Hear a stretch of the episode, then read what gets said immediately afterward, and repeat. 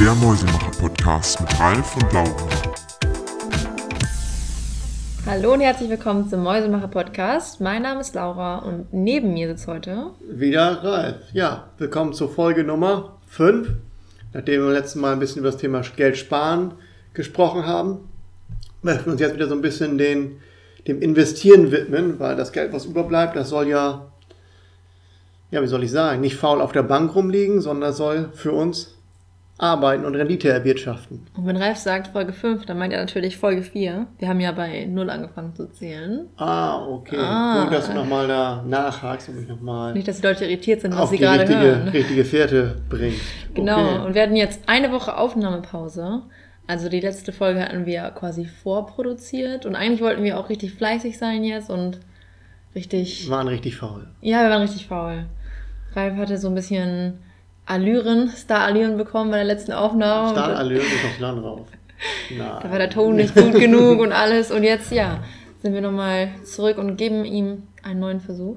Einen neuen Versuch, okay. Und was, was wollen wir besprechen beim neuen Versuch? Genau, heute geht es um ja, Investmentstrategien. Okay. Mehr oder weniger für Anfänger, Einsteiger. Also so ein bisschen einfach erklärt, jetzt nicht für die Profis, die schon seit Okay. Jahren anlegen, oder? Was meinst du denn genau mit Investmentstrategien? Wo denn?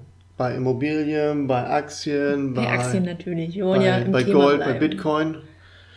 Okay, also bei Aktien Investmentstrategien. Genau. Aber Immobilien sollen auch nochmal kommen. Oder habe ich das falsch verstanden? Ja, aber ich glaube, ähm, es ist, glaube ich, schon ganz sinnvoll, wenn wir jetzt erstmal jetzt in einem Themenbereich bleiben, sag ich mal. Wir hatten Okay. jetzt in der letzten Folge, also wir hatten erst Geld sparen, aber ich meine, davor hatten wir auch das Thema ETFs. Mhm. Und dann, ja, bleiben wir erstmal in dem Themenbereich noch ein bisschen und ja, dann in naher Zukunft geht's dann auch mal auf neue Themenbereiche zu. Okay, also jetzt erstmal das Thema Aktien abschließen, weil das ja schon jetzt im Vergleich zur Immobilie doch einfacher dort erstmal anzufangen. Ja, und die Basics, die auch zu vermitteln, ist ja für uns, sag ich mal, Genau. einfacher. Gut, gut. Ich hätte als ersten Punkt hier, ähm, ja, genau, wie schon erwähnt gerade, das Inve äh, Investieren in indexbasierte ETFs. Okay, das ist ja das, was wir beim letzten Mal schon mal hatten. Genau. ETFs, Exchange Traded Fund. Und zwar, dass man dort nicht in Einzeltitel investiert, sondern über einen ETF einen breiten Markt abbildet. Zum Beispiel den DAX. Man kauft einen ETF ins Portfolio, der deckt aber alle 30 DAX-Werte mit der entsprechenden Gewichtung, also wie auch der DAX gewichtet ist, ab. Als Genau. Beispiel gibt es für den S&P 500, gibt es für verschiedene Branchen, Länder, je nachdem, was man da haben möchte.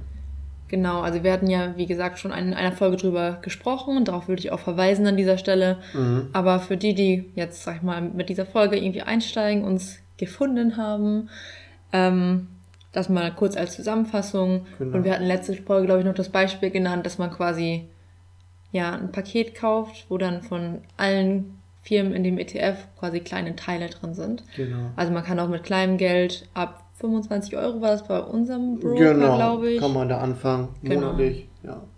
Und das Ganze haben wir natürlich auch nochmal verlinkt auf unserem Blog.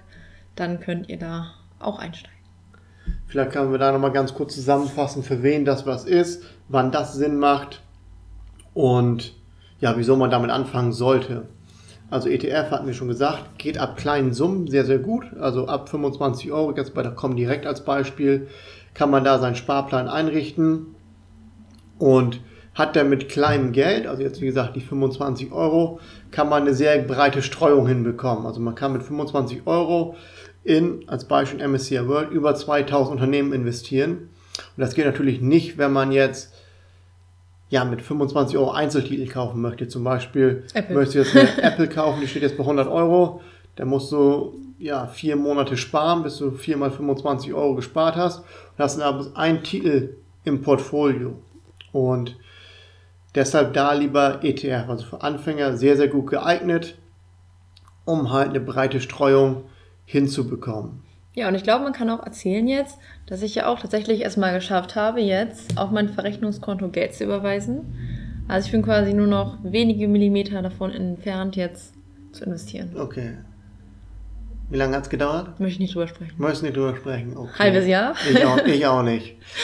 Nee, Gute stimmt. Chance gehen lassen. Aber naja, was soll's. Besser spät anfangen als nie. So ist es. Gut. Als zweites hätte ich mir notiert die Dividendenstrategie oder wolltest du noch was sagen zu indexbasierten ETFs? Nee, eigentlich nicht. Wir hatten ja viel damals, was heißt damals, in unserem letzten, vorletzten Podcast da, dazu erzählt, Genau. warum man das machen sollte, wer das machen sollte. Und dass es ein ja, sehr, sehr guter Schritt ist, um erstmal anzufangen mit dem Thema investieren, dass man lernt, das Geld schwankt, beziehungsweise der Wert schwankt. Und ja, um erstmal einen Fuß in die Tür zu kriegen am Markt. Ja, wie man das Ganze einrichtet, das wollte ich ja eigentlich, oder hatte ich ja eigentlich angekündigt, mal ein Video zuzumachen. Äh, ist nicht passiert. Aber ich habe auf meinem Blog da so ein Tutorial gemacht, sag ich mal, mit so Bildern, wie man das machen kann, falls das jemand interessiert. Äh, aber ansonsten würde ich jetzt gern zum nächsten Punkt rübergehen. So Dividendenstrategie, oder? Genau, ja. Okay. Die Dividendenstrategie ist ja auch eine Strategie, die du bislang verfolgt hast. Genau, und verfolge auch immer noch. Warum? Vielleicht mal kurz dazu, warum ich die Dividendenstrategie so gut finde. Ich finde sie immer noch gut, aber ähm, Rendite war auch okay, aber es wäre auf jeden Fall besser gegangen. Und da jetzt vielleicht mal, was ist das überhaupt, die Dividendenstrategie? Also was mag ich da so gerne dran? Also Dividendenstrategie ist, dass man Unternehmen investiert, welche kontinuierlich, also amerikanische Unternehmen vierteljährlich, deutsche Unternehmen jährlich, britische Unternehmen oft halbjährlich, Dividenden, also Gewinnbeteiligung an seine Aktionäre zurücküberweist oder überweist. Das heißt also, wenn ich jetzt ein Unternehmen, zum Beispiel eine Apple, ein amerikanisches Unternehmen im Depot habe, jetzt die Apple, die zahlt mir vierteljährlich eine Dividende aus. Also kriege ich alle drei Monate von denen einen kleinen Betrag überwiesen auf mein Konto. Und da sieht man dann mal, Seite sind es natürlich schön, wenn man Kursgewinne hat, die, also wenn die Aktie steigt, aber man hat nichts Richtiges auf dem Konto. Und eine Dividende ist wirklich eine Überweisung auf dem Konto wie, ja, wie ein Gehalt oder sonstige Überweisung, die man auf sein Konto bekommt. Und es beruhigt so ein bisschen, auch wenn der Markt mal runtergeht.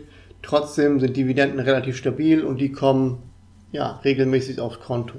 Genau, wir hatten ja auch äh, schon oft über das Thema passives Einkommen gesprochen.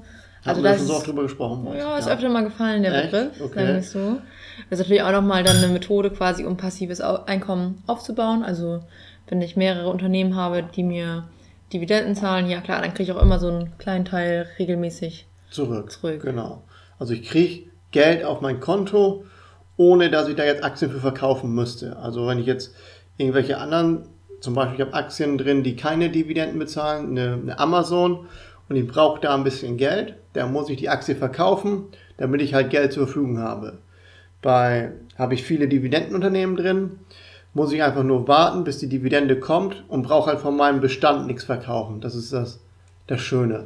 Genau, finde und ich kann halt trotzdem theoretisch auch diese ähm, Strategien kombinieren, sag ich mal. Also ich kann ja auch trotzdem investieren in einen ETF, der halt zum Beispiel Gewinne ausschüttet. Genau, du kannst in den ETF investieren, du musst dich nicht auf eins festlegen, ne? aber ja, wichtig ist es schon, finde ich, dass man eine Strategie hat, weil da hält man da oft dran fest, wenn es auch mal nicht so gut läuft. Zum Beispiel, als Beispiel jetzt mal im Corona-Crash oder Ende 2018 liefen die Börsen nicht sehr gut, aber trotzdem, wenn man ja davon überzeugt ist, was man macht, also sei es die Dividendenstrategie, eine passive ETF-Strategie, man weiß, dass es langfristig funktioniert, dann bleibt man auch dabei und verkauft nicht panikartig. Das ist jetzt so meine Erfahrung, wenn man sich erstmal eine, eine Strategie da ausgesucht hat. Okay, das kurz zur Dividendenstrategie, vielleicht noch mal ein bisschen, was worauf man achten kann. Ist jetzt hier in dem Podcast jetzt nicht so gut darstellbar. Da ist es schöner, wenn man dann auch wirklich am Bildschirm die, die Kennzahlen zeigen kann, aber vielleicht mal so ein bisschen was dazu. Man guckt zum Beispiel auch eine Verschuldung von Unternehmen. Nicht, dass ein Unternehmen zu hoch verschuldet ist im Verhältnis zur Marktkapitalisierung und im Verhältnis zum Eigenkapital und natürlich auch im Verhältnis zum Gewinn. Also wenn ein Unternehmen nur wenig Gewinne macht, aber hohe Schulden hat, ist es auch nicht gut, weil sie dann ewig brauchen würden, um die Schulden abzutragen.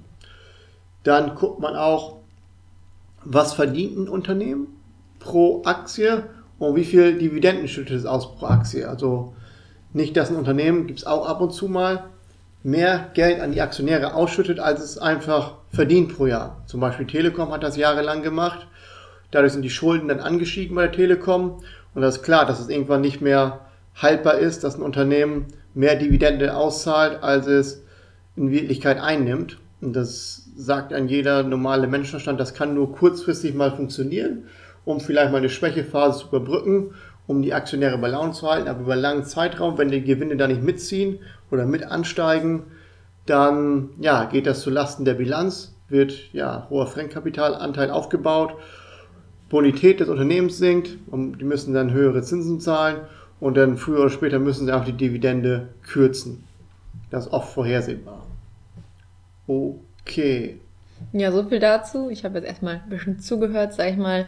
Zusammenfassend kann man also einfach sagen, Dividendenstrategie heißt, ich ja, suche mir Aktien oder Unternehmen raus, die mir Dividende zahlen. Genau. Oft guckt man auch noch drauf, dass oft ist es auch denn die Dividendenwachstumsstrategie nennt man die, dass die Unternehmen die letzten Jahre die Dividende nicht gekürzt haben, sondern immer die Dividende gesteigert haben.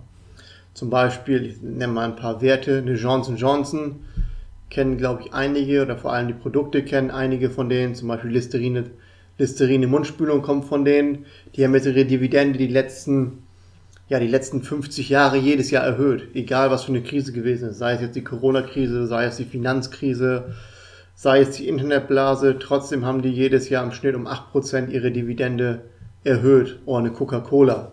Auch die haben durch alle Krisen hinweg die letzten ja, 50 Jahre, 50 Jahre halt ihre Dividenden erhöht. Hast du dieses Jahr schon Dividenden bekommen von Johnson Johnson?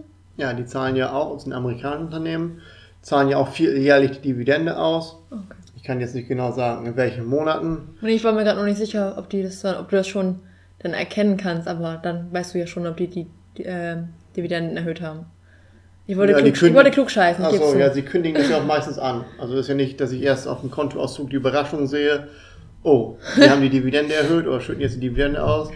Nee, da gibt es ja auch eine Mitteilung von Unternehmen, okay, das und das ist der Gewinn für dieses Quartal und wir planen jetzt eine 5% höhere Dividende als im Vorjahr.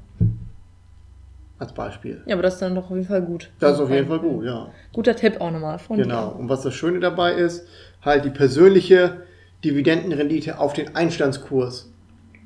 Als Beispiel, eine Johnson Johnson habe ich für, also ich gebe sagen wir mal ein Beispiel, kommt ungefähr hin, 100 Euro gekauft, hat dort 3 Dollar Dividende ausgezahlt. Das heißt, also ich habe sie für 100 Dollar gekauft pro Aktie, 3 Dollar Dividende war dort, also 3% Dividendenrendite auf meinen Einstandskurs. Jetzt hat Johnson Johnson aber in den Jahren die Dividende erhöht. Ist jetzt nicht mehr bei 3 Dollar, sondern hat das um 10% erhöht. Bei 3,30 hat er wieder um 10% erhöht. Ist bei 3,60, 3,65. Das heißt, auf meinen damaligen Einstandskurs von 100 Dollar kriege ich jetzt schon 3 Dollar 60 Dividende. Das heißt nicht mehr 3%, sondern 3,6% auf meinen Einstiegskurs.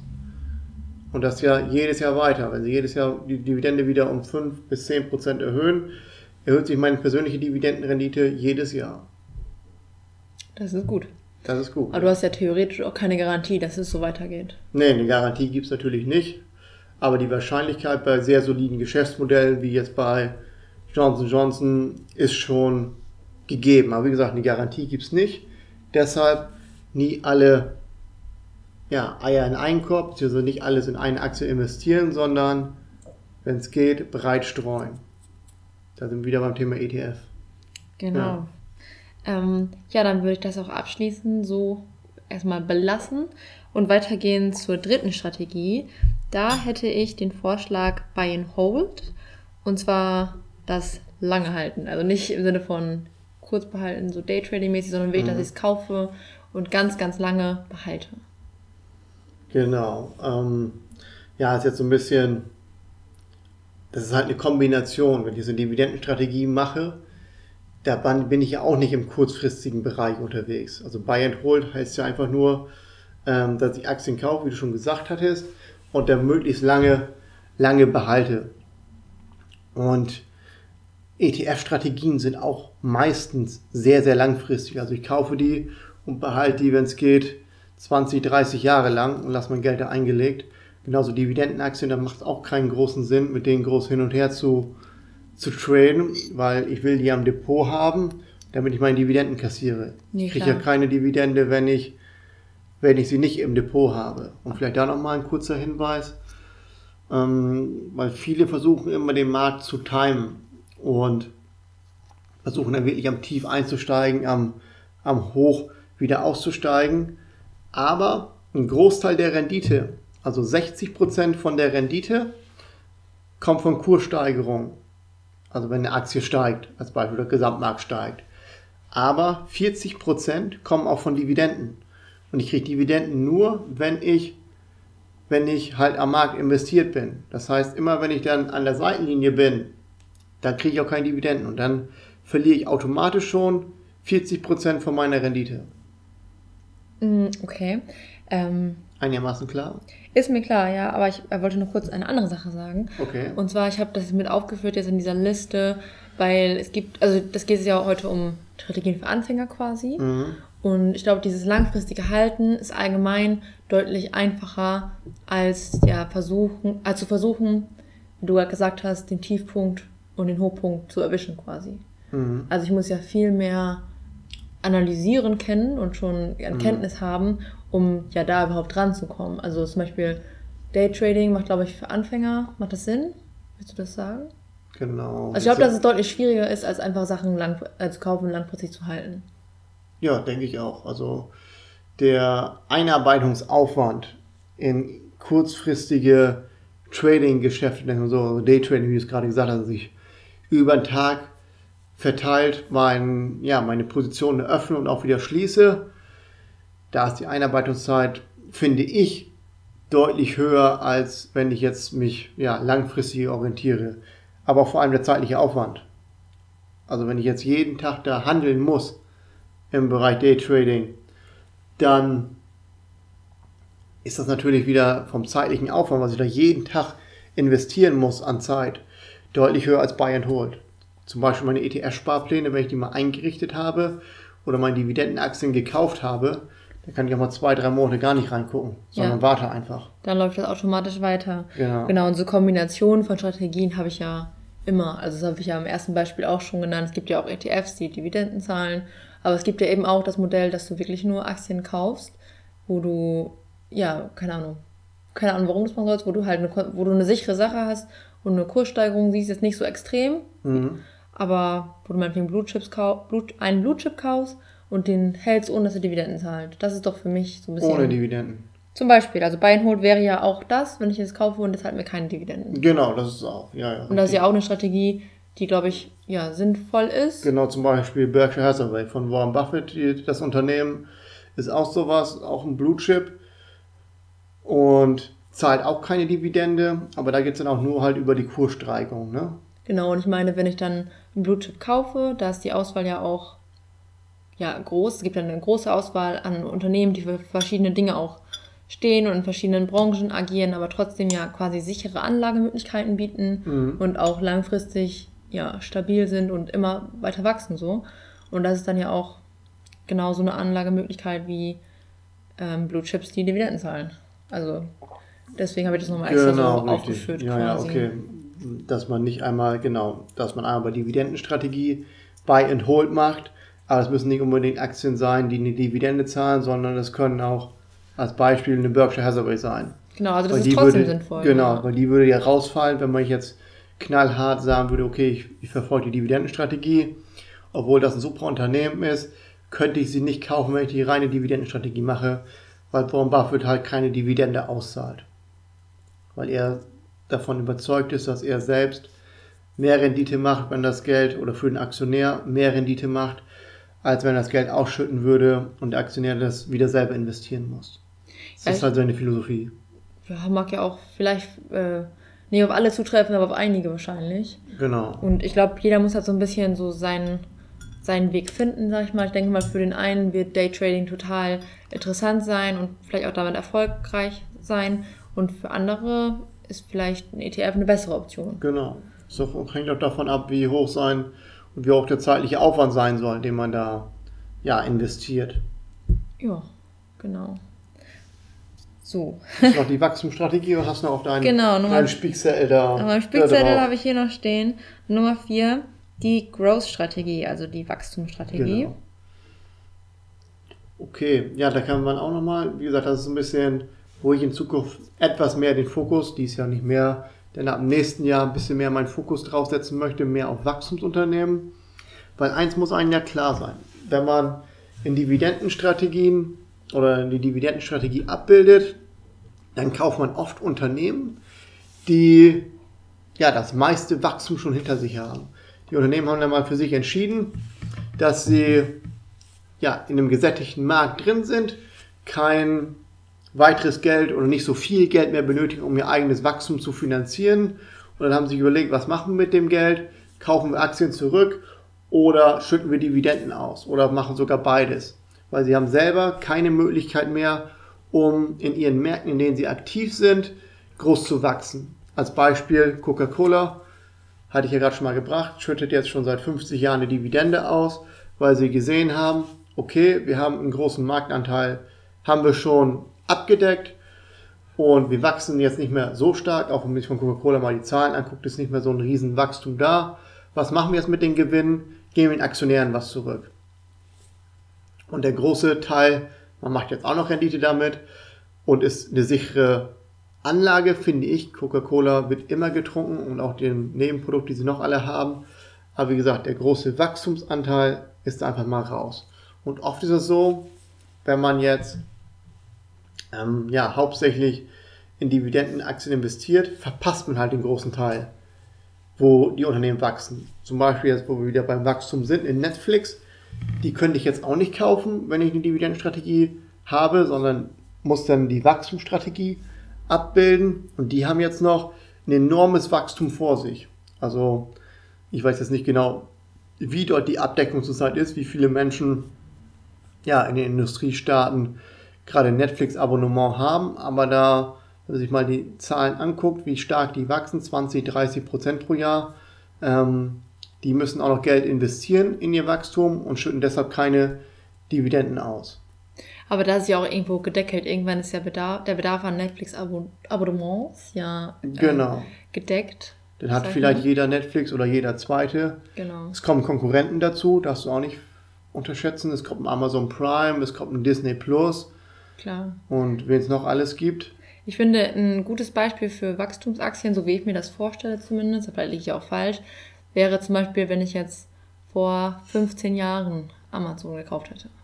Genau. Oder, ja, also ist, jeder kennt, glaube ich, diese Werbung bei YouTube, äh, wo die Leute immer sagen, steig bei uns mit ein, wir sind das neue Amazon. Also die, ja, okay. Hättest du ja, mal vor 20 Jahren gekauft und ich glaube, ja. ja. so kann man sich das vorstellen. Also das sind halt so Branchen, die jetzt gerade einen riesen Sprung machen, die sich jetzt gerade weiterentwickeln. Und wenn man sich dann im Vergleich dazu die aktuellen Zahlen aus der Tech-Branche anguckt, da meintest du ja auch, jetzt da noch groß zu investieren, das lohnt sich gar nicht.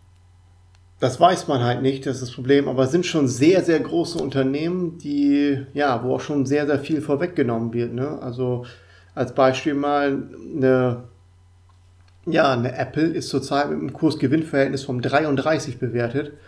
Also was schon sehr, sehr hoch, was heißt sehr, sehr hoch, also das ist schon hoch, so hoch war Apple die letzten zehn Jahre nicht bewertet oder die letzten fünf Jahre nicht bewertet, wie sie jetzt gerade bewertet ist. Und da fragt man sich, so viele Leute haben auch schon ein iPhone und nutzen deren sonstige Produkte, deren iPad, deren PC. Wo soll da noch groß das Wachstum herkommen die nächsten Jahre? Klar, sie können immer noch wieder neue Produkte ähm, rausbringen, Apple Pay und was es alles gibt, aber nichtsdestotrotz ist es schon ein Riesenunternehmen. Und ja, wo soll da noch groß das Wachstum herkommen? Ja. Finde ich jetzt. Also, ja, klar, prozentual mehr Rendite mache ich natürlich, wenn ich eine Firma kaufe, die jetzt noch den großen Sprung macht. Genau. Aber das, das ist halt, glaube ich. Risiko so, halt auch höher. Genau, und das Macht ist halt auch so ein bisschen Sprung. diese Wachstumsstrategie, dass ich quasi Unternehmen raussuche, die das versprechen. Genau. Und da gibt es mhm. ja, glaube ich, auch ETFs drauf. Auf genau, Wachstumsbranchen genau. zumindest. Ja, ja. Also, dass man sich auch theoretisch nicht selbst damit beschäftigen muss. Aber ja, du hast gerade schon gesagt, es ist risikoreich. Ich habe das Ganze jetzt mal auf ja, Platz 4 getan. Also nicht am einfachsten ist das. Aber an sich muss ich das Geld dann auch einfach nur liegen lassen. Ich muss halt nur relativ viel recherchieren und ja auch Potenzial erkennen können, sage ich jetzt mal. Genau. Da kann man vielleicht mal, ja, wie geht man da vielleicht am besten vor?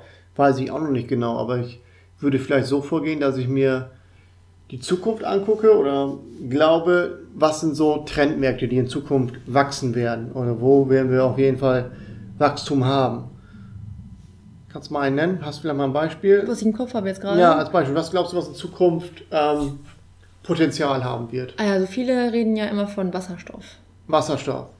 Okay. Als Beispiel. Als Beispiel, wenn das dann kommen wird. Genau. Vielleicht irgendwas mit Batterien könnte auch irgendwie Energiespeicherung. Genau. Könnte oder, auch ein Thema ja, werden. Oder genauso wie wer vor zehn Jahren an E-Autos geglaubt hat und da mal eine Tesla gekauft hat, hat Genau. auch einen großen Sprung gemacht. So. Gefühl kann ich mir auch vorstellen, das Thema Gesundheit ist auch ein, ein Wachstumsmarkt.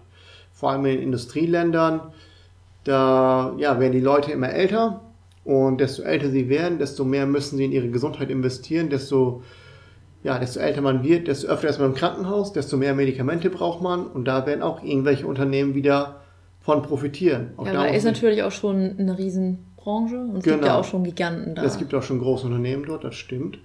Aber ich glaube einfach, dass der Markt die nächsten Jahre, Jahrzehnte dort wachsen wird, ja. weil die Bevölkerung einfach älter wird. Muss man sich mit beschäftigen, aber kann ich mir gut vorstellen, dass wir dazu nochmal eine Folge machen, wenn du ein bisschen selbst recherchiert Genau. hast und was ja, ein paar Investments getätigt hast, sage ich jetzt mal. Vielleicht auch nochmal ein Beispiel, was auch noch ein Wachstum sein könnte, der Bereich Fitness.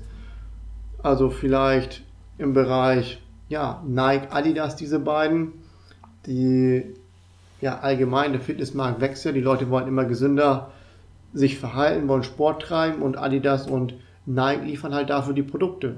Laufen ist total im Trend, generell alles, was dort mit zu tun hat. Kann ich mir vorstellen, ich weiß es nicht. Ich kann es mir schlechter vorstellen. Ich glaube einfach, dass es Fitness auch so eine, ja, so ein Trend ist, der halt irgendwann gesättigt ist. Deswegen auch das Wort Trend. Es geht irgendwann.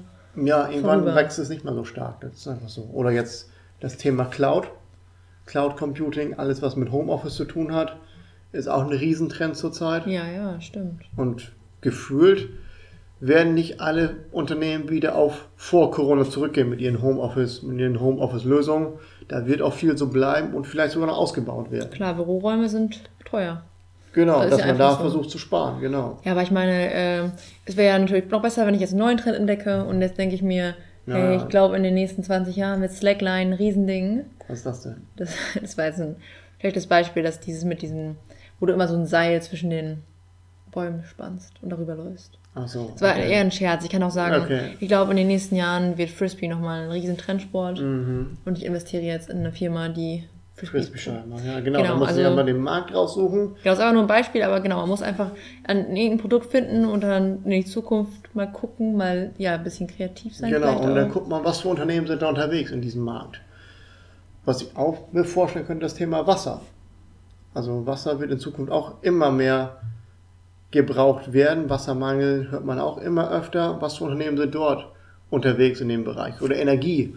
Da würde ich jetzt nicht auf Kohlekraft setzen und nicht auf Atomenergie, sondern vielleicht mal irgendwie auf erneuerbare Energien oder, oder Unternehmen, die sich mit der Stromverteilung beschäftigen. Wie kommt der, der Strom von den Windparks zu den Haushalten als Beispiel? Auch da, der Strombedarf wird die nächsten Jahre, Jahrzehnte, ja, da können wir noch so sparsam sein, unter Garantie steigen. Also wenn die, die ganzen Home, ja, die Smart Home Sachen kommen werden, wenn die Elektroautos kommen werden, wir werden auf jeden Fall in zehn Jahren mehr Strom brauchen als heute. Auch da kann man sich mal gucken, was für Unternehmen ja, werden in Zukunft daran verdienen. Am Thema Strom. Wir machen jetzt hier mal einen Cut, Okay, wenn das für dich okay ist. das ist für mich okay. Und sparen uns das auf für eine andere Folge vielleicht nochmal. Mhm. Und gehen jetzt auch schon zu unserer letzten Strategie rüber. Und das ist eine Strategie, von der ich viel gelesen habe, aber ich persönlich kenne jetzt niemanden, der sie verfolgt. Und zwar prozyklisches oder antizyklisches Handeln. Also es geht ja eigentlich danach quasi, dass ich den Kurs verfolge und wenn ich sehe, okay, der Kurs steigt, dann steige ich mit ein, kaufe und wenn der Kurs fällt, verkaufe ich. Antizyklisch hast du gerade gesagt, oder? Pro und Pro, antizyklisch. pro und antizyklisch. Es gibt ja beides quasi. Also es Okay. ist ja auch so selbsterklärend, denke ich mal. Mhm. Prozyklisch wäre ja das, dass man in den Trend sich reinkauft. Genau. Und antizyklisch wäre ja eigentlich eher so, dass man sagt, okay, jetzt ist eine Aktie unterbewertet, sie ist stark gefallen, jetzt Verkaufen. kaufe ich mal. Ah nee, jetzt Das wäre antizyklisch, genau. Ich mache so. genau das Gegenteil wie, der, wie die Masse. Ups. Die Masse Okay. verkauft ja gerade, deshalb ist die Aktie gefallen. aber ich glaube jetzt doch noch an das Unternehmen und erwarte, dass es noch wieder steigen wird vom Kurs. Deshalb kaufe ich jetzt. Genau. Also bei antizyklisch kauft man eher Unternehmen mit einer geringen Bewertung gerade und prozyklisch dann doch schon eher mit einer höheren Bewertung. Genau, und als ich recherchiert habe, hatte ich dich so gefragt, hä, was soll das? Warum sollte ich jetzt, jetzt äh, kaufen in diesem Moment? Warum kaufe ich nicht, ähm, bevor der Kurs steigt quasi, ne? Und hast du zu mir gesagt, was ich auch jetzt rückblickend, wenn ich das gehört habe, verstehen kann, dass ähm, man das Ganze macht, weil viele quasi abwarten, ob Aktien nochmal steigen werden und interessanter werden oder ob sie für, doch, doch vielleicht ja, diesen Schritt nach oben nicht machen, sondern eher nach unten gehen. Ja, da haben wir uns ja mal, glaube ich, sogar ein paar Charts angeguckt. Ne? Da haben wir dann mal geguckt, das war ja das mit dem Thema Orders, die man da macht. Dass man dann sagt, okay, wenn eine Aktie Genau, über ein ja. gewisses Niveau ausbricht, dann denke ich, dass Bewegung in die Aktie reinkommt und versuche dann nochmal 10, 15 Prozent mitzunehmen. Also bin ich auch mehr im Bereich, Bereich Trading unterwegs, als vor allem wenn es um prozyklische Trades geht, als im langfristigen Buy-and-Hold-Bereich. Genau. Deswegen habe ich das auch auf äh, Platz 5, sag ich jetzt mal, Mhm. getan. Also eigentlich ist es nicht wirklich gewertet. Ich habe versucht, ein bisschen so von leicht zu schwer zu gehen für Anfänger jetzt, weil ich finde, mh, zum einen, man muss den ganzen Kurs verfolgen. Man muss da mehr analytische Arbeit reinstecken. Und zum anderen, ja, muss man ja auch diese Signale kennen und auch richtig liegen dann im Endeffekt. Mhm.